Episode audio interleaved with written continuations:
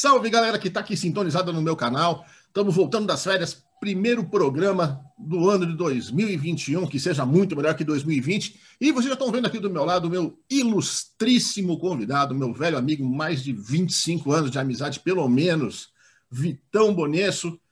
Vitão, antes de mais nada, aquela clássica pergunta que eu faço para todo convidado. Nós vamos tomar o quê? Velho, pô, meu, você sabe que eu sou mó caipira, né? Caipirinha é amigo meu, né? caipirinha. Eu gosto muito de destilado, né? Destilado de cá, de lá. né? Mas para a gente começar essa entrevista e para a gente não, não, não, não, extrapolar um pouquinho, vamos de caipirinha. Então vamos lá. Vamos tomar vamos uma lá. caipirinha, então.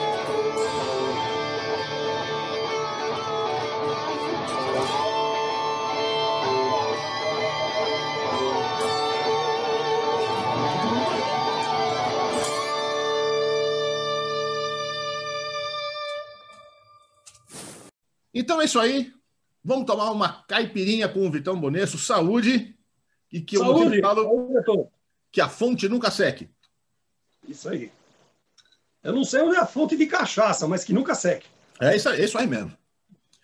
Bom, estou aqui com o Vitão Bonesso, nascido em São Caetano do Sul, no grande ABC. Julho de 61, completa 60 anos este ano, olha só. Radialista, ele comanda o backstage desde 88, também é baterista do Electric Funeral, banda tributo ao Black Sabbath, banda sensacional, por sinal, já assisti algumas vezes, vale a pena. Também Obrigado. tocou no Beatles Forever, que é a principal banda tributo aos Beatles no Brasil. Foi meu colega na revista Road Crew e hoje está na frente do backstage, tanto na Kiss FM como na internet. Então, muito obrigado por você ter topado bater esse papo comigo aqui. A sua presença é sempre muito bem-vinda.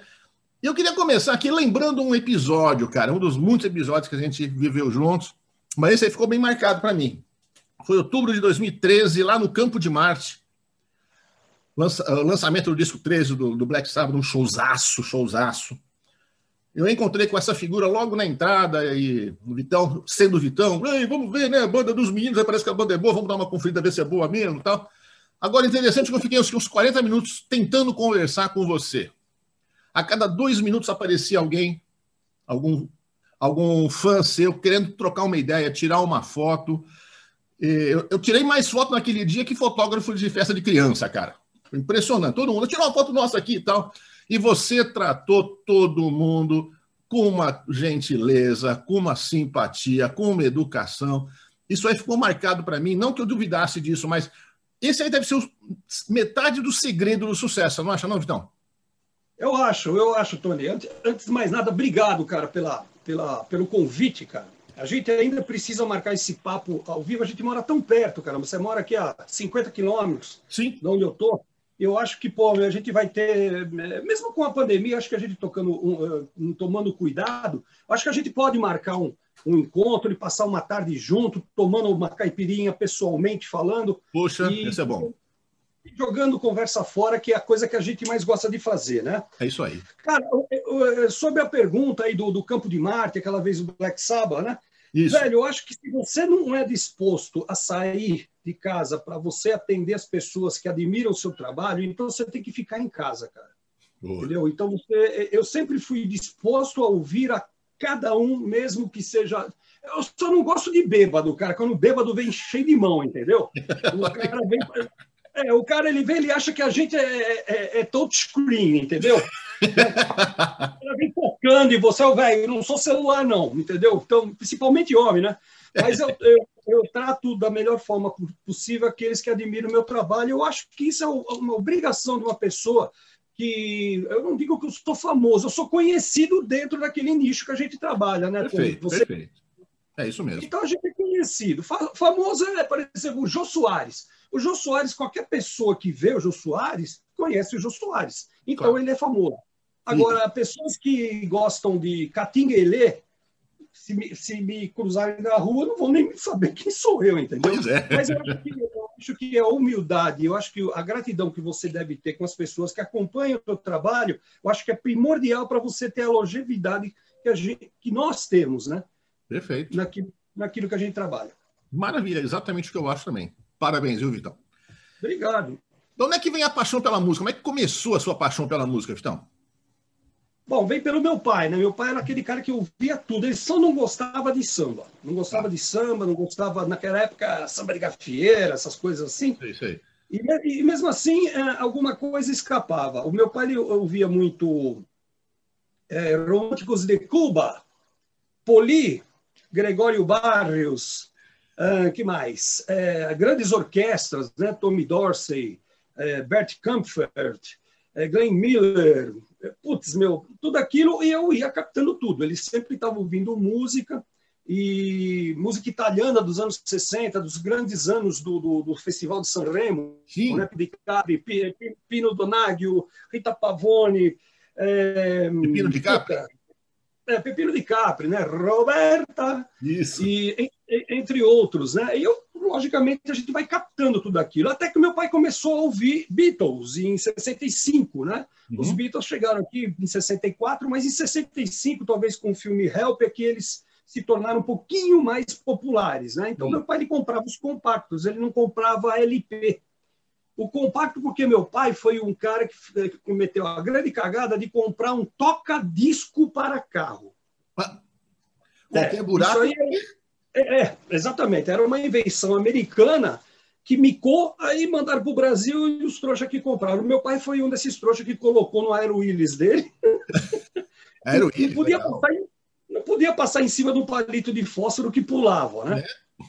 É. E tinha que é, cortar a, a, beirada do compacto com tesoura, assim, por causa que o, o, nosso compacto ele era um pouquinho maior, ele tinha aquela rebarba né, do Sim, mau acabamento exato. e não entrava.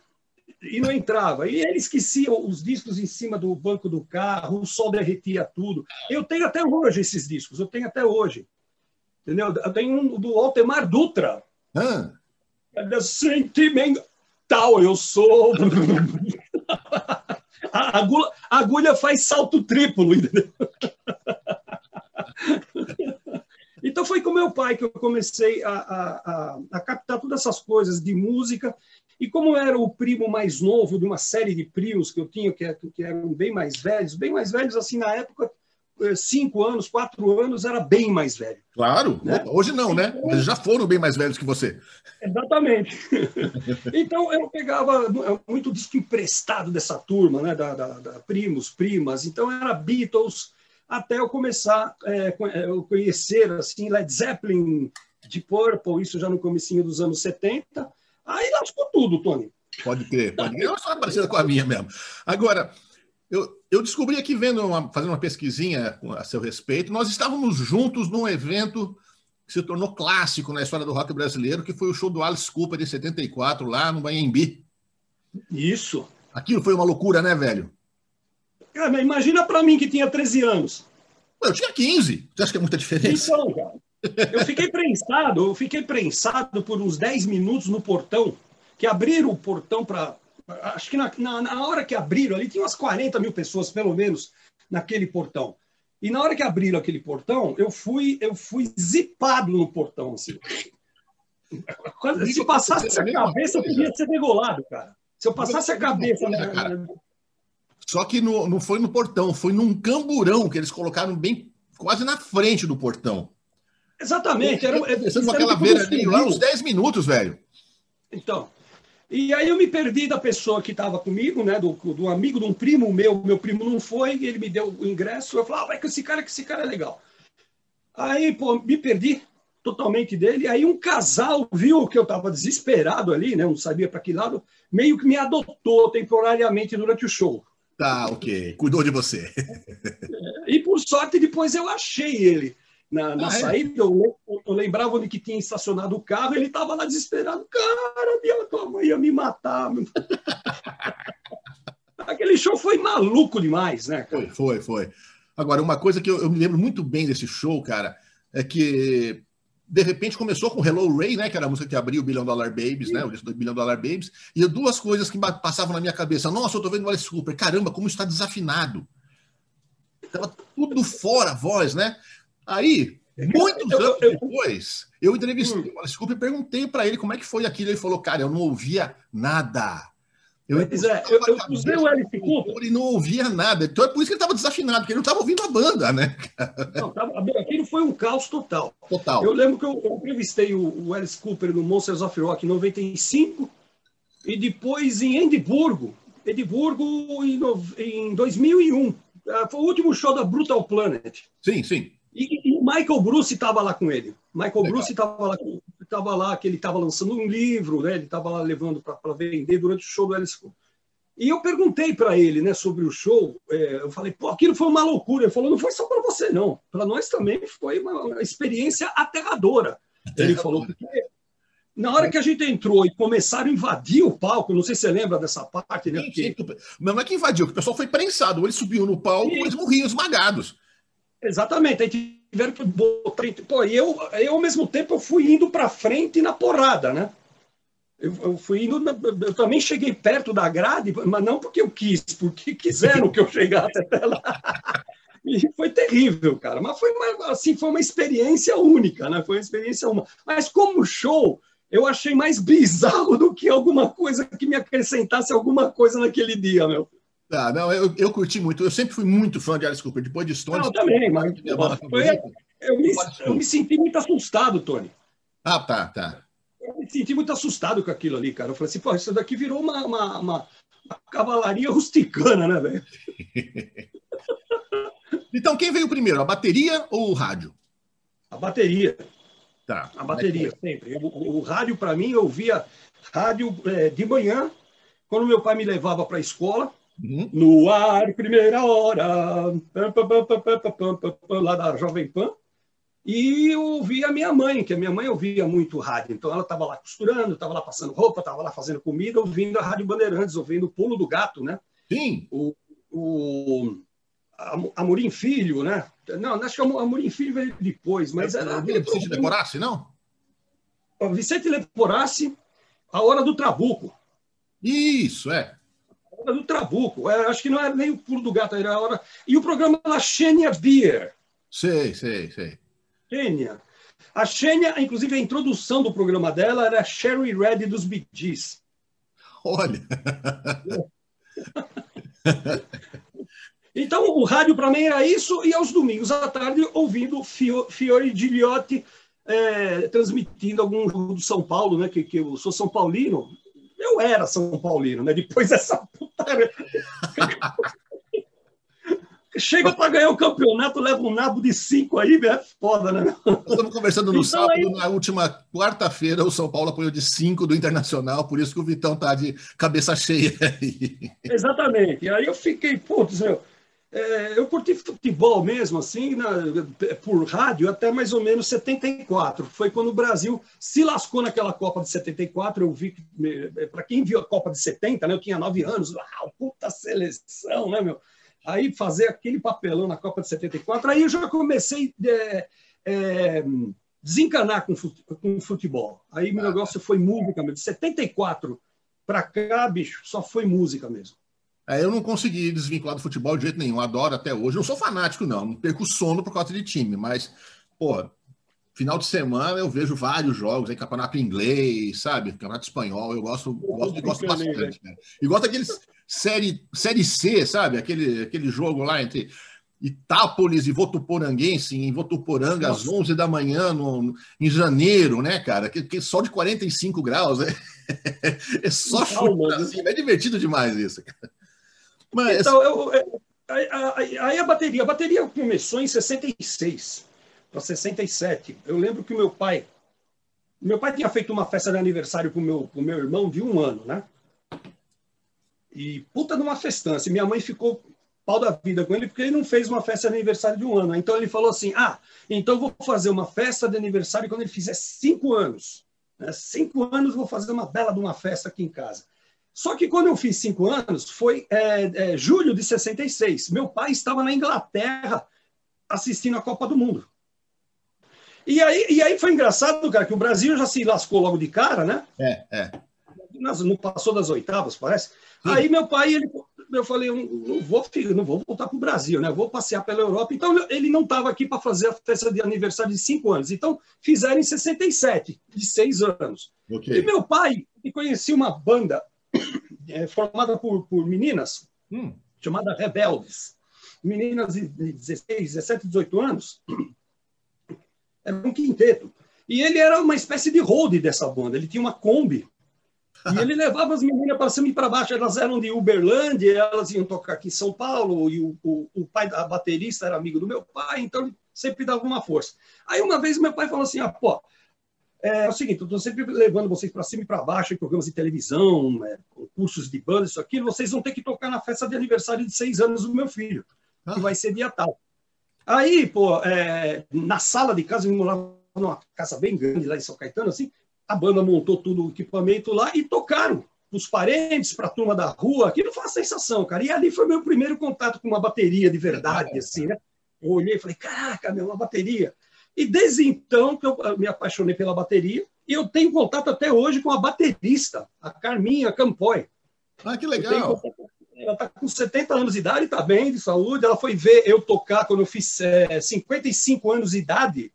Sim. Ela foi assistir o show, ficou ali do lado do palco assistindo. Eu falei, é, já culpa é sua. ela ela continuou tocando? Como é que foi a história dela? Ela continuou na música? Não, não, não. Ela, ela parou logo depois, parou, casou, não sei o que aconteceu, mas ela parou, parou. Mas ah. fiz bastante show, sim. Eu tenho fotos que eu estou fazendo outro livro, né? Que eu tô, sim, você inclusive está acompanhando.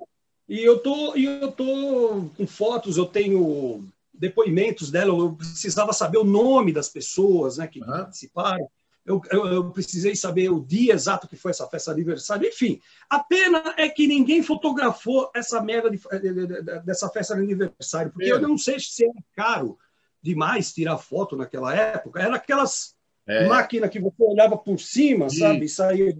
Então. E o meu pai, na época, ele tinha trazido lá da Inglaterra uma filmadora Minolta, da ah. marca Minolta, Super 8, muda eu tenho muitos filminhos meus com 6, 7 anos de idade, esse monte. E, e, e, e, também não foi filmado, cara. Que coisa. Porra, pois é, pois é, meu. Isso é a grande mácula que eu levo para mim. Aquela, aquele aniversário onde, onde eu tive o meu primeiro contato com uma bateria mesmo. Né? Quando tudo mudou, né? Podemos dizer. É, pois é. é. Aí depois disso, a bateria foi cada vez fazendo mais parte, e eu, eu tirava cada detalhe da música dos Beatles, todas as viradas do Ringo, cara. Eu, eu fazia tudo igualzinho, sabe? Usando caixa de papelão, pai. A primeira bateria eu ganhei quando eu tinha 15 anos. Tá. 15 para 16 anos, é por aí. Você falou do, dos Beatles aí, eu sei que a sua foi a, banda né, que te colocou na música, né, na banda do coração, como é para mim também. Uh, e você tocou no Beatles Forever, que é Sim é a principal banda de, de, de, tributo aos Beatles do Brasil. Eu quero te fazer uma pergunta aqui, até meio polêmica para alguns. Hum, reproduzir as coisas do Ringo tal é difícil, não é? Ele é um baita baterista ou ele é o cara de maior sorte do século XX? Cara, eu acho que você pode dizer que ele teve sorte por ele ser o baterista mais requisitado em Liverpool na época. Okay. né? Porque ele tinha um carro e Isso. ele tinha uma bateria. Então, é, é, começa aí, ele, ele, ele tinha um carro, caramba. Porra, meu, quem é que tinha carro? Ele é o mais velho dos Beatles, né? Ele já tinha um carro e ele tocava lá no Rolling Stone The Hurricanes, né? E ele tinha uma bateria. Ele tinha uma bateria, coisa que pô, o Peter Best tinha o resto de bateria, né? Acho que era uma caramuru, Tony. Era tão ruim, mas que tinha nome de bomba. o Ringo já tinha uma bateria decente, né? Então o Ringo ele teve muita sorte de, de, de, de, de, de tocar também. ele era um cara bom, cara. Pô, imagina você tocar para 60 mil pessoas no Shea Stadium é, com, com 60 mil pulmões saudáveis gritando, né, produzindo um, um, barulho de 20 turbinas de jato, né? Pode crer. Pode. E não perder, você pega os discos piratas dos Beatles, você vê que eles não perdiam o ritmo, cara. Verdade, verdade, não, verdade. Não existia um monitor, não existia, o microfone que você vê no Shea Stadium era para transmitir o show para as rádios. Isso, isso. E as vozes saíam no sistema de alto-falante do estádio. Que era, era a substituição do time, né, cara? Exatamente, meu. Entra no atenção, proprietário do carro, placa. Exatamente. Era bem isso. Caras, né, Então você imagina o perrengue que eles passavam, principalmente quem comandava o ritmo. Pois é, né? verdade, isso é verdade, tem toda a razão. O Ringo, o Ringo para mim, já era um herói de enfrentar esse tipo de, de, de, desafio de subir num palco sem microfone, sem absoluta, com aquela bateria pequenininha, né? um tom surdo, e quebrar tudo. Ele tocava muito. Você pega aquele filme do Washington DC, que foi o primeiro show que eles fizeram nos Estados Unidos, né? depois ah. do Ed Sullivan, né? foi. Porra, cara, ele arrebenta, cara, ele arrebenta. Então, e depois o Ringo ele tinha um, um como se diz, assim, um, uma levada, cara. Você escuta, another, você escuta The Night Before, Another Girl, você escuta as faixas, principalmente do Soul. Meu, ele faz uns negócios legal, sabe, meu? Você pega aquela música Say the word, ele tinha um, um, uma, um, uma batida muito legal, sabe? Que eu, que eu eh, eh, foi a minha influência maior, né? Porque o que, que, a gente ouvia de baterista nos anos 60? A gente tinha quem? O Charlie Watts era bom, é um relógio também, acho ele um relógio, cara. É, e eu fui ver o Charlie Watts, eu fui ver o Charlie Watts, Tony, quando ele veio tocar com, com, com uma banda de jazz aqui. É, sei, eu sei. Isso foi lá na Boate 150, no Maxu de Plaza, acho que foi. E, cara, ele é excelente, cara, meu. Sim. Né? Ele é excelente. Tu, tu tá pipi, pipi, aquela puxadinha do chimbal que ele não marca. É. ele é muito bom, cara. Então, é, é, é, é, nessas batidas simples que a gente vê grandes bateristas. Por exemplo, aqui do meu lado eu tenho minha bateria montada, tá aqui, né? E eu, para não. Fico parado um ano praticamente por causa dessa merda de pandemia. Então, o que eu faço? Eu ponho fone de ouvido, eu tenho uma mesinha aqui, boto CD e acompanho músicas do Black Sabbath, acompanho Eric Clapton, alguma coisa, para você manter, né? Okay. E outro dia eu coloquei os discos, os discos do Bad Company. Eu coloquei o primeiro, que o meu pai chamava de Badeco, né? Que era o. o Badeco da portuguesa, depois tem o, o, o Shooter e depois o o Run With The Pack. Esses discos aí eu ouvi muito quando era moleque. Cara, o Simon Kirk, cara, é um puta do batera, cara. Sim. Sabe? Eu, na época que eu tocava as viradas dele no travesseiro, no sofá, o caramba, pá, pá, pá, aí eu peguei aqui com a bateria e coloquei, você tirando aquelas músicas Red, é, é, é, Moving On, Can't Get Enough, Bad Company, Run With The Pack, Young Blood que eles regravaram. Porra, meu, que puta levada sensacional, que puta groove que o cara tem, mano. Então, e é um baterista que usa uma bateria pequenininha, cara, sabe? Eu, é... eu lembro que a primeira é vez que eu vi Bad Company, eu não conhecia a banda, né? Vi o primeiro disco, eu fiquei impressionadíssimo com o som de bateria, porque eles botaram a bateria bem na frente, né, cara? Uhum. A bateria tá bem não, na cara. Não. E você vê, Meu, porra, você vê aquilo lá, leva a banda mesmo, é o motor da banda. Inclusive é um puta som flat, né? Não tem efeito, essas merdas de trigger, né? Que a bateria, não, não. você pega assim na pele e sai um, um, tiro de canhão do outro lado. Sabe, meu? É verdade, cara. É tudo muito artificial. É, certo, tá e certo. eu gosto muito de som de bateria natural. Eu ouço, eu vejo os vídeos do Buddy Rich, por exemplo, eu fico impressionado com aquele som de bateria. Simon Phillips é outro que é um puta de um batera que usa o som bem flat, pele solta. Ian Pace que tem um som de bateria incrível também. Enfim, graças a Deus eu conheci esses caras vivos, né? É verdade. já se verdade. John Bonham, Keith Moon, que era um cavalo tocando, né? Parecia uma, uma betoneira descendo a ladeira assim, freio, né? Então, e, e, a sorte que a gente conheceu esses caras ainda vivos, que a gente ainda ouve e que a gente ainda descobre coisas desses caras, né? É, é, é verdade, é verdade. Uma vez, falando ainda sobre o ringue, uma, uma vez eu fiz uma entrevista com, eu sei que é um, um dos caras que você admira muito, que é o Vini Epps, e, e, perguntei sobre o, o, o, Ringo, né? E ele falou, que fez mais ou menos a mesma pergunta que eu fiz para você, né? Falou, não, o cara é muito bom. Presta atenção no trabalho que ele faz, que ele faz nos tontons. E eu comecei a prestar atenção nisso. Realmente, pouca gente usa o tonton como ele, né, cara? Com muita criatividade. É interessante. Ele acentuava, ele é. acentuava no tom. Exato. Sabe? Ele fazia umas acentuações, né? então, é muito legal, cara, muito legal. E o rádio, então, como é que, como é que você, como e por que você virou radialista? Cara, eu vi rádio, eu comecei a me interessar é, pelo rádio na época que começou a 97 FM aqui em Santo André, né?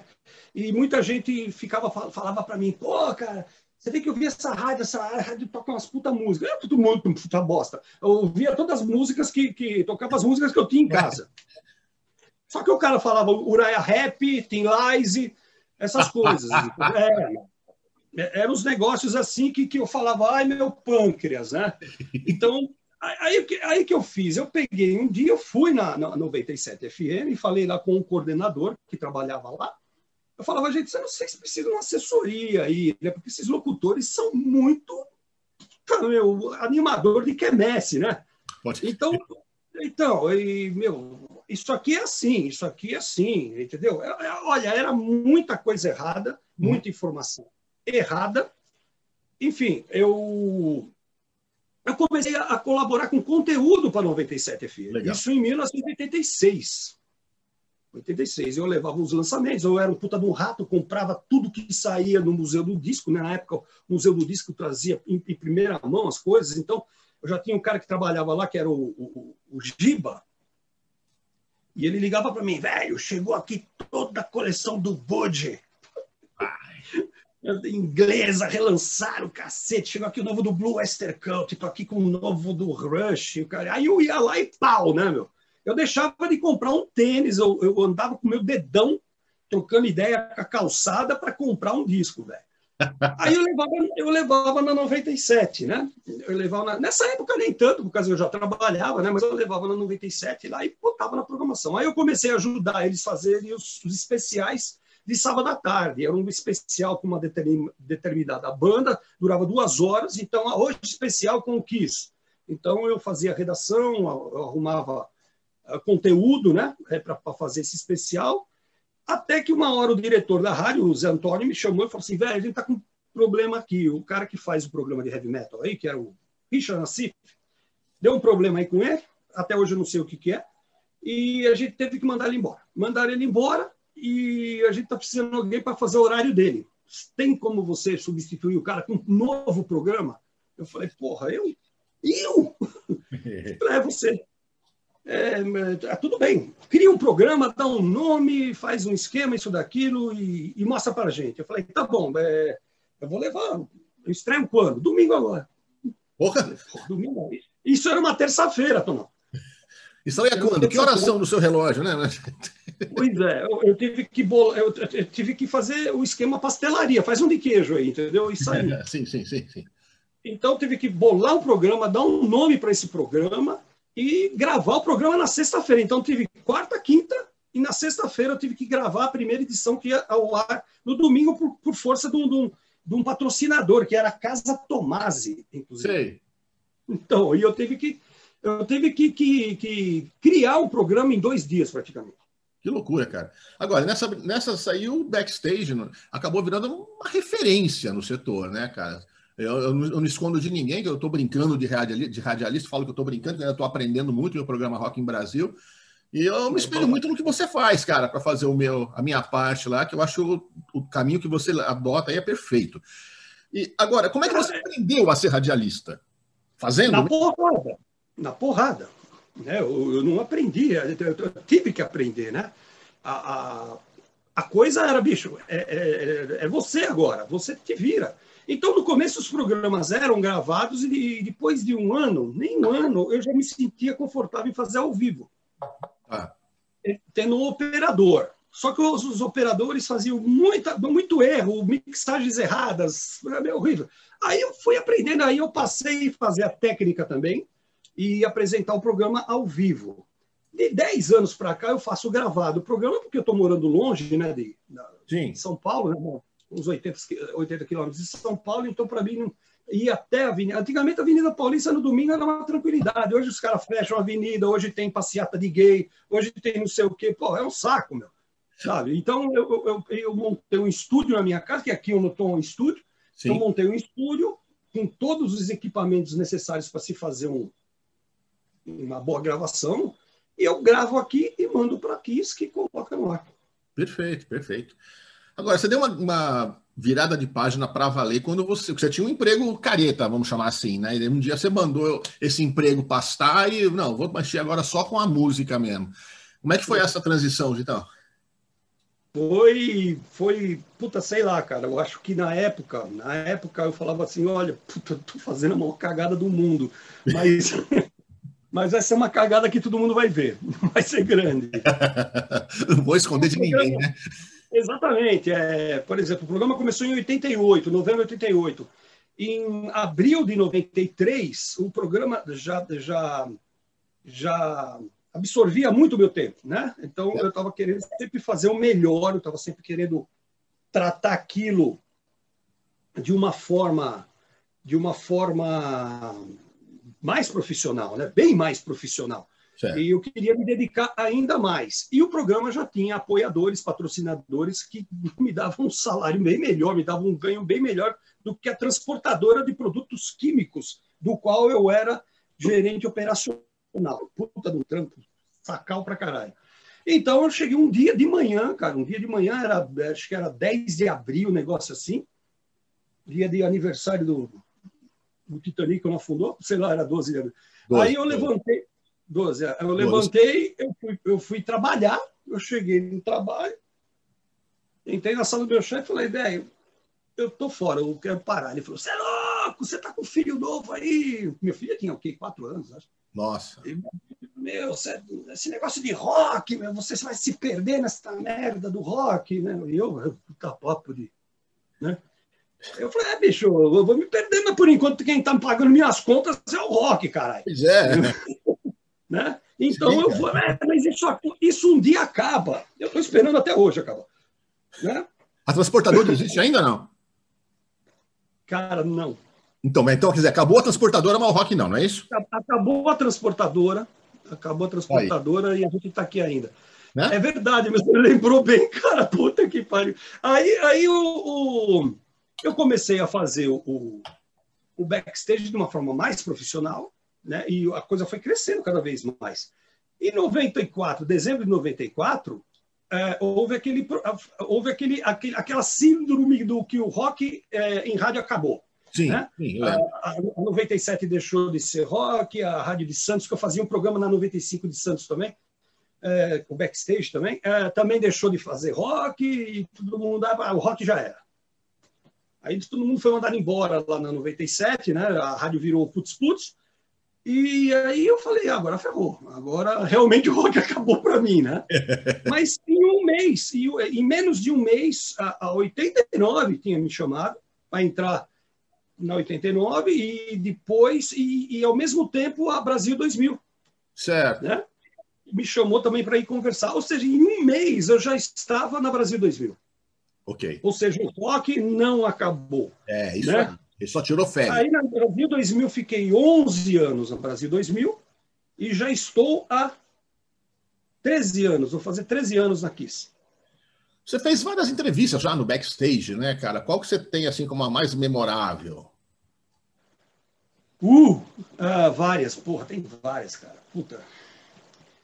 Entrevistar Ian Pace, o Rich Blackmore, entrevistar o Rich Blackmore, cara. Não é fácil, hein? Cara, foi, e foi legal pra caramba, assim, porque, é puta, foi muito legal. É só não falar do Ian Gillan.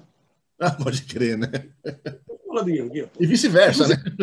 Você, como um grande entrevistador que eu conheço também, eu adoro suas entrevistas, você sabe que as perguntas polêmicas devem ser as últimas. Claro, claro. Para o cara não te mandar a merda no começo e você perder tudo, né? Exato, exato. Se o cara te mandar a merda, você está com a entrevista pronta.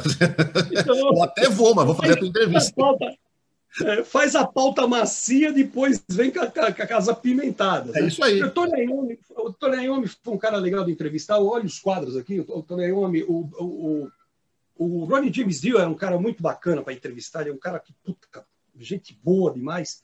Bruce Dickinson, hum. boas entrevistas. Um cara super inteligente, inteligentíssimo, por é, sinal. É. Enfim, é, muitas, né? Muitas, muitas entrevistas que, que de, de, heróis a gente, né, Tony? Que a gente é de uma época, cara, que a gente. Os nossos heróis eram de papel, eram figurinhas que a gente recortava da revista Pop, da Pelo Argentina, né? E, e montava aquelas pastas, né? Porra, olha essa foto que eu consegui do, do, do, do, do, do Ian Pace nesse ângulo, cacete. E você, de repente, começa a conhecer esses caras, velho. É um negócio muito louco, né? É muito louco, muito louco. E você, depois de um tempo, colocou o backstage também na internet, né, cara? Qual dos dois veículos você prefere, cara? O rádio mesmo, tradicional, ou a internet, ou tanto faz? Cara, a internet é a opção. Eu vejo a internet como uma opção. Eu tinha a, a rádio backstage que eu tirei ela fora, porque as pessoas queriam ouvir o backstage mesmo na internet, ou seja, no, no sistema on demand. Okay. Então, há um ano, eu tirei a rádio backstage do ar e botei a, as edições do programa. Então, então você entra lá na, no, no, site, que é o programa backstage.com, você encontra lá pelo menos 40 edições do backstage, que você pode ouvir como se fosse na rádio. Perfeito. Entendeu? É mais ou menos isso aí. Ah, rádio, é, internet é, é, legal? É, é legal, mas existe uma aura em, em volta a, a, a radiodifusão que ainda faz toda a diferença. Que ainda faz toda a diferença. Por exemplo, todo mundo assim, agora o rádio, enquanto você está fazendo o programa, você pode transmitir, você tra fazendo. Não no meu caso, que o programa é gravado. Mas, por exemplo, vários programas aqui, eles são transmitidos pela internet. Então você vê. Isso é legal e não é, por causa que tira toda aquela curiosidade do ouvinte em saber como que é o apresentador. Pode crer. Quer dizer, era a época que falava esse cara deve ser um gato. Aí, pô, o cara começa a ver quem sou eu, fudeu tudo. Caiu minha casa, bro. então, eu acho que o rádio ainda tem um poder muito grande, Tony. Tem um poder muito grande. E o Electric Funeral, cara? Pelo que eu sei, nasceu de uma jam lá no Black Jack Bar, saudoso de Black Jack Bar. É isso mesmo? É uma jam comigo, com o Elcio Aguirra, com, com quem mais? Com o Cachorrão. Sim. Cachorro, eu, Newton Cachorrão. Quem era o baixista? O Neto. Neto era o baixista. Eu tinha uma banda, eu tocava numa banda que chamava Virgens, que era. Hoje, hoje você vê, naquela época era virgem, hoje seria ser os cabaços, né? então, era Pôncio Pilatos que virou Virgens, né? E eu era o baterista, e, e lá no Blackjack, sempre que acabava o, o, o, a apresentação da banda principal, os músicos subiam e faziam uma jam, isso, aquilo, e o Elcio subiu lá e a gente estava tocando. Isso foi em 88, começo de 88. Começo de 88. E o Elson falou: caralho, a gente está aqui fazendo uma banda de Black Sabbath. Né? E, aí... e foi aí que a gente juntou o Chris Skerps, Grande Skerps, que é uma mistura de Ozzy com Alice Cooper, né? O René Seabra, René Seabra, que já não está mais aqui, e o Elcio, né? que também não está mais aqui. E a gente fez a estreia do Electric Funeral no próprio Blackjack, um dia antes do backstage estrear na 97 FM, cara. Olha. Então, a gente tocou no dia 16 de novembro e no dia 17 ou 18 de novembro estreou o backstage na, na, na 97 FM. Ou seja, foi uma semana bem movimentada. Foi, né? Imagino. Então, o Electric, o, o Electric Film tem 32 anos. A gente é mais velho que o Black Sabbath já, inclusive, a gente passou ele. Pode Inclusive, o, o, passou um monte de gente conhecida pela banda, né, cara? Sim, teve o, o André Buzik, Tiguez, Luiz Tiguez, foi baixista da gente, quem mais? O Rogério Fernandes, que está no carro bomba sim, hoje durante um bom tempo. o André tocou com vocês?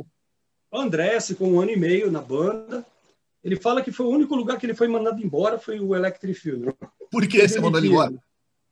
Por causa que eu marcava quatro, cinco shows e fala, porra, meu, eu vou estar na Nicarágua com Sepultura. Aí eu desmarcava tudo, eu passei para esse dia, pô, bicho, eu vou estar na Alemanha com Sepultura. Eu falei, ah, André, vai se fuder então, vai. Ele fala assim, você me mandou embora do, do, do, do Electric, seu merda, isso aqui. Eu falei, eu mandei, cara, eu convidei você sair, senão a gente não tocava, cacete. Pô, meu, sem guitarrista a gente ia fazer o quê? Emerson Lake Palmer cover, pô. Vitão, como é que você. Você que é um colecionador como eu, né? Acho que o, nossos cenários aqui entregam isso com muita facilidade. Como é que você convive com esse. com o advento da música digital, hein, cara? Hum, cara, isso começou já faz um tempo, né? Eu lembro ah. da época do Napster, né? O Napster, que o Metallica foi lá processar os caras e o caramba. E Cara, o Napster foi um negócio, foi uma abertura muito grande, assim, da, da, das pessoas conseguirem a coisa. Aquele backstage era ah, o programa que vai lançar em primeira mão. Eu lancei o Fear of the Dark do, do Iron Maiden na frente, pô, o cara, o diretor da gravadora da EMI lá no Rio de Janeiro, ligou para mim querendo saber quem te deu as gravações do Fear of the Dark. Aonde você arrumou isso? Eu falei, você conhece o Steve Harris? e o cara, quem? O Steve Harris você conhece? Não, não conheço. Enfim, Porra, você furou meu lançamento. Porra, enfim. Não, o dono do Iron não foi o Steve Harris, né? Quem me arrumou as gravações foi o Eric Derras. Tá. Ele que ele chegou para mim e falou: Vitão, eu tenho uma presente para você. Ah.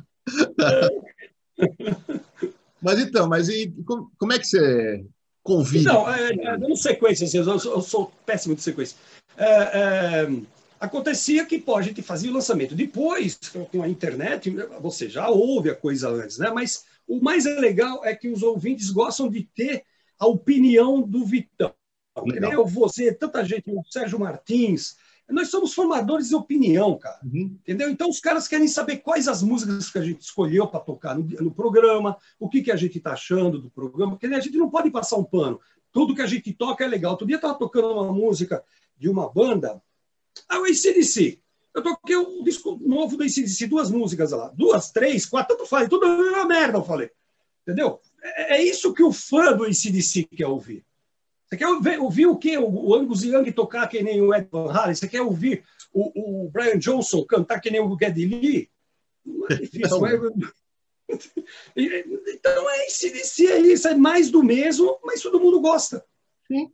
E é um mais do mesmo né? muito bem feito, muito legal, né, cara?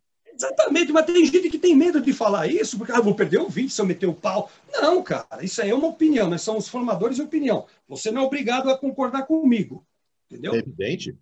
Mas a gente tem a nossa opinião. E é essa transparência do programa que, que mantém ele até hoje. Eu acredito nisso. Perfeito, né? perfeito. Então, é, é, é, muita coisa eu mostro em primeira mão, muita coisa existe que não é descoberto. Tem, hoje você entra no YouTube, por exemplo, você encontra zilhões de bandas. Mas eh, você olha a capa assim, você fala, isso aqui deve ser uma merda. Aí você clica lá, porra, puta som.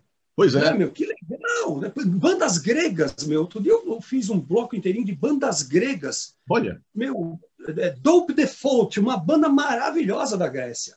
Que legal. Um dia eu toquei o, o, o War, by, uh, War Biofair. Biowarfare. Biowarfare. Uma banda da Venezuela, cara sensacional. Sensacional. A puta de um thrash metal perfeito. Assim. Enfim, a gente ainda continua mostrando para as pessoas muita coisa que vai além do Iron Maiden, que vai além do CDC, que vai além do Deep Purple, que vai além do... Entendeu? É, não, é verdade. É verdade. a gente não pode ficar estacionado, é, estacionado no passado. É lógico que nós que crescemos ouvindo esses grandes é, bastiões do, do, do heavy rock, a gente é difícil, né? A gente encarar certas coisas, porque a gente sempre vai falar, eita, isso aí me lembra, me lembra o Triunvirate, né? É, tá. Ah, isso aí me lembra o Gentle Giant. Isso me... Mas que bom que existam bandas, tipo Peft, por exemplo, que, que, que mama nas tetas do progressivo, né? Aquele progressivão forte mesmo. Isso é muito legal, cara. Claro que é. Tá certo. É isso mesmo. Vitão Bonesso, escritor. Você já lançou um, um livro sobre a, os primeiros 10 anos do backstage, né? Sim, All Access. Os 10 primeiros. Exato. E agora está trabalhando na sua biografia. Aliás, moçada, eu, o Vitão já me mandou os primeiros capítulos. Quando sair, vocês se preparem, tá? A tua vida vai parar, porque aquele livro que você começa a ler, você não para enquanto você não chega no fim. O Vitão não mandou mais capítulos para mim, eu estou cobrando ele quase todo dia, porque pô, é muito legal a história. Agora, eu queria saber por que, que essa, essa, essa ideia de contar a sua própria história, a sua biografia, como é que surgiu isso, então? Cara, surgiu por causa que ah, os dez primeiros anos do programa Backstage é, tem um pouco da minha história, mas durante dez anos. E só falta 50, né? Verdade. Um detalhezinho. Então, e, e muita gente falava, cara, é, como que você fazia para tocar com instrumentos nacionais dos anos 60? Como que você fazia para comprar um disco importado? Como que você fazia para ir assistir shows naquela época? Como que era aquilo? Então, é a minha biografia junto com os acontecimentos que, que, que aconteciam naquela época. Como que era você é, ter o cabelo comprido numa escola estadual? Né? Eu tomei muito tapa na orelha de diretor. Hoje o diretor estaria preso. Pode crer. Né? Pode crer. Né? Estaria no Datena lá, né? Então, e, e, e, é, como que era você é, é, ter uma camiseta de uma banda, cara? Eu lembro que eu, eu, sou péssimo desenhista, cara. Eu sou uma bosta até hoje. Mas eu tinha que desenhar as minhas camisetas, comprar camiseta da Ering branca, comprar acrilex e. Puta, ficou uma bosta. Mãe, ó, usa como pano de, de, de chão a camiseta. Entendeu? Então era assim, cara, até chegar a Metal Kids, que fazia camiseta, até chegar essas marcas que a gente tem hoje, serigrafia, é, sublimação que a gente tem hoje. Como que a gente alimentava a nossa vontade de, de de estar é, ligado ao mundo do rock, quais as revistas, quais os programas. Então, eu falo do Caleidoscópio, eu falo do, do, do Big Boy, sabe? Eu falo do, do, da, do programa Sábado Som, depois Rock Concert. Quem foi o Rock Concert? Quem foi Don Kirchner? Quem foi o Nelson Mota nessa história toda? Quem foi o programa Aleluia, que era o Silvio Brito e o, e o Fábio Júnior, que era na época era o Mark Spitz ainda. Sim. Entendeu? É, tem, tem, todas essas coisas, cara, que, que, que não é só a minha vida, é coisas que eu vivi, digamos assim. Perfeito. Tá certo. Então, nosso tempo está chegando no final. É, eu sabia que, que isso ia acontecer uma hora. Não é verdade? Meu amigo, muitíssimo obrigado. Foi um papo sensacional, como sempre é conversar com você, cara. E muito obrigado pela tua disponibilidade pela tua amizade, pelo teu talento, pelo teu programa de rádio que inspira tanta gente. E saúde, meu amigo. Saúde. Agradeço a todos que acompanharam, agradeço o teu convite mais uma vez, agradeço a, a, a, o, o, seu trabalho junto ao rock também, que é sensacional, sabe, meu? O Tony também está aí há muitos anos também, muitos anos, e são pessoas assim que ainda fazem a diferença. Né? Me perguntam sempre qual o legado que você vai deixar. Eu falo assim: eu vou deixar os carnês do baú para pagar, caralho. Legado. Isso, isso, que a gente faz, a gente aprendeu tudo na unha, velho. Verdade, verdade, verdade. A gente deixava a parede com, com, com o cotovelo, cara. Entende? Então, não tem essa de, de, de, legado. O legado cada um faz da melhor forma possível, possível com humildade, ética Sim. e profissionalismo. É isso. Isso é o legado que a gente tem que deixar. Se eu sei mais que alguém, que eu, se alguém mais sabe mais do que eu, isso acontece. Isso, é isso faz aí. parte. Mas aquilo que eu me proponho a fazer, eu sempre é, é, é, fiz com o maior carinho e respeito aqueles que acompanham o meu trabalho. E você é isso também. Obrigado, velho. Entendeu? Porque você é um cara que, porra, meu, é imprescindível na mídia musical aqui no Brasil. Muito obrigado. Nós. Então, vamos tomar uma? Vamos, vamos lá. Eu quero ver o levantar do Papa Móvel aqui. Saúde!